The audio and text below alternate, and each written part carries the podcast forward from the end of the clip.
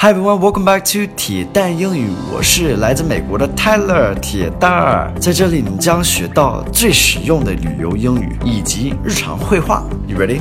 Let's do it. Hey guys, welcome back. Today's phrase is knock your socks off. I love this phrase. Okay, so knock 就是敲门的意思，敲。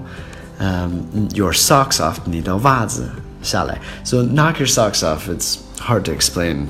Uh, like uh, translate this other than just tell you. It means um, it amazes you or surprises you. So like, wow, that really knocked my socks off. Like that was so surprising, so amazing. All right, so let's look at a couple different examples, and you'll have a better idea of how we can use this in our day-to-day talk. Example number one. When Nora did her presentation on the new development, she knocked our socks off.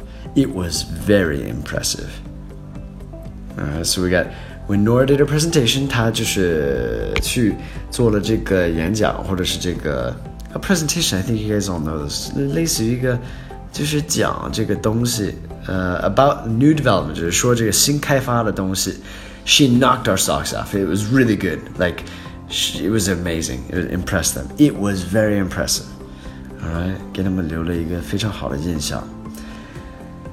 Number two, Michael knocked everyone's socks off when he performed at the music awards. It was the best performance of the night by far. Okay, so Michael knocked everyone's socks off. He made everybody surprised. It was amazing when he performed 就表演 at the music awards. Music awards 就是什么音乐那种，就是可以得奖的那种活动。It was the best performance of the night. 啊，就是是那天晚上最。 精彩的表演，by far，by far 就是说，呃，第二个就是比他差老远了。All right, so hope you guys learned something from that. This is a funny phrase, knock your socks off. I hope you knocked your socks off with today's lesson. if you guys like today's lesson, please show me by giving me a like. I'd really appreciate it. Have a fantastic day. I'll speak to you guys soon. Bye, guys.